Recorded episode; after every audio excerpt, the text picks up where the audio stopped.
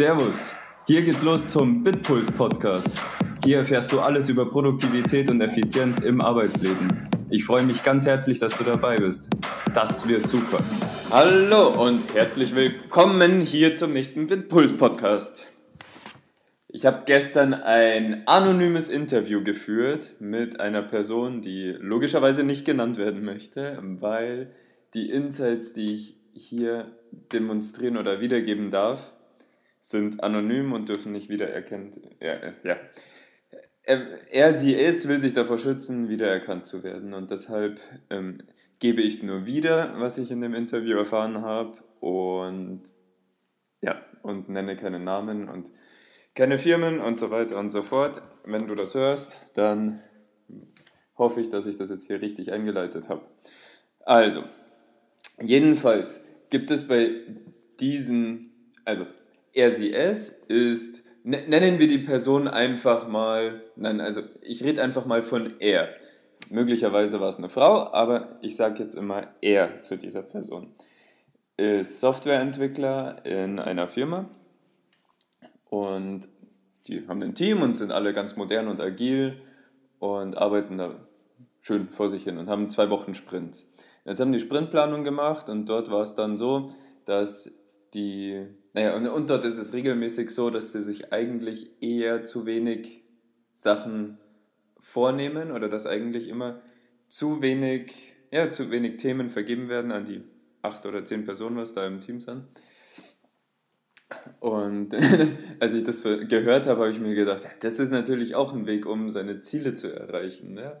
Man, man, gibt, man verteilt einfach weniger Arbeit. Dann erreicht man die Ziele locker.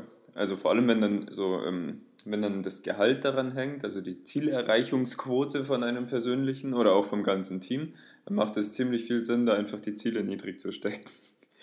Finde ich cool. Wie findet ihr das? Auf jeden Fall ähm, geht es ja dann weiter. Jetzt gibt es dann einzelne Personen, die haben dann eben überhaupt keine neuen Stories bekommen, sondern, ähm, sondern arbeiten einfach so, müssen halt Tickets abarbeiten. Das Coole ist natürlich, dass diese Tickets jetzt da schon ewig rumliegen und jetzt hat er sie mir dann erzählt, dass, ähm, dass normalerweise, also diese, es, es sind jetzt ungefähr 20 offene Tickets, die da rumliegen. Und diese 20 offenen Tickets, die werden jetzt von ihm angegangen sozusagen oder von ihr. und nach ungefähr ja, drei Tagen oder sowas ist dann halt schon der Status erreicht, dass ein Viertel der, äh, der 20 Tickets dann abgearbeitet ist und das waren wohl aber auch schon die aufwendigeren. Das heißt, vermutlich, jetzt einfach nur, wie sich das so darstellt, vermutlich ist man in zwei Wochen äh, mit allen 20 Tickets durch und da ist sogar noch dick Luft gewesen. Jetzt ist natürlich die Frage, was machen die anderen Leute die ganze Zeit, wenn die nur eine Story haben über zwei Wochen? Und diese Story ist dann nach zwei Tagen schon fertig. Das ist jetzt ein neuer Aspekt, den, aber, aber ungefähr so hat, sie mir das, äh, hat er mir das geschildert, ähm, da, dass das oft vorkommt, dass die Leute dann einfach das schon abarbeiten, manchmal, manchmal nicht. Und das, was dann abgearbeitet wird, das wird aber nicht in die nächste Spalte im Jira geschoben, weil da gibt es ja noch irgendwelche Acceptance-Tests oder so, vielleicht, die man selber macht aber es gibt natürlich auch ganz viel auf spiegelonline.de, was man zwischendrin lesen muss, was ja auch Zeit kostet. Was natürlich nicht in den äh, Stories und Tickets erwähnt ist. Ähm, jedenfalls, jedenfalls ist das ein interessantes Modell und ich ähm, ich wollte das jetzt mal von der anderen Seite beleuchten, weil man kann sich natürlich auch immer austricksen, um, um gefühlt produktiv zu sein. Aber Leute, das hat mal nichts mit Produktivität zu tun. Und, also es hat was mit Zielerreichung zu tun.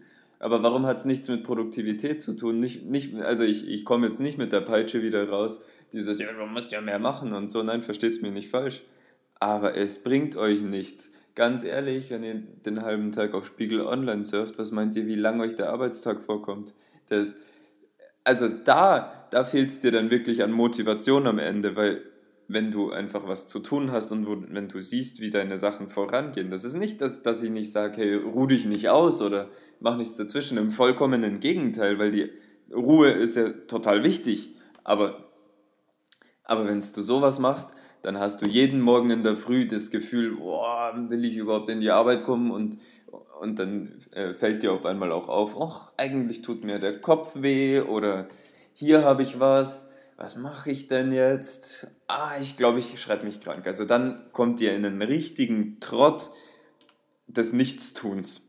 Und also, ja, glaubst mir oder glaubst mir nicht, aber es erfüllt dich nicht, es bringt dich nirgendwo hin. Du stehst einfach da und machst halt deine Arbeit, um Geld zu verdienen, weil das irgendwo so gestanden ist. Aber weder bringst du denjenigen, der dir das Geld zahlt, nämlich dein Arbeitgeber, in die Richtung, in die er kommen möchte, weil das, was du dann auch noch so nebenbei tust, hat wahrscheinlich nicht mal eine besondere Qualität. Äh, noch bringst du ihn irgendwie in, in dem Kostenrahmen dahin, wo er auch stehen könnte. Und das ist einfach nur, also ganz, also wenn es dir so wenig Spaß macht, dann, ich komme wieder zu meiner Leier, dann such dir einen anderen Job.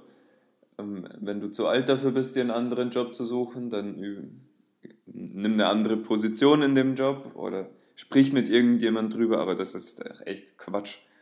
Also bitte sagt mir eure Kommentare dazu, ob ihr auch solche Kollegen kennt und vielleicht kann man da ja auch mögliche Wege entwickeln, wie man diese, äh, diese, diese Personen auch wieder motiviert. Ich habe ja schon einen Haufen Podcasts zur Motivation gemacht. Ähm, ich werde aber noch weiterhin ganz, ganz viele neue machen. Möglicherweise passt genau auf solche Individuen ein, ein wunderbares Motivationsmittel. Und ich lasse mir da mal was durch den Kopf gehen, aber das ist echt scheiße. Das hat nichts mit Produktivität zu tun und diese Zielerreichung, das ist ja fake. Also, danke fürs Zuhören und ich wünsche dir einen ganz, ganz starken Tag in den Tag. Einen ganz, ganz guten Start in den Tag. Und dann freue ich mich, wenn wir uns nächste Folge wieder hören. Bis dann.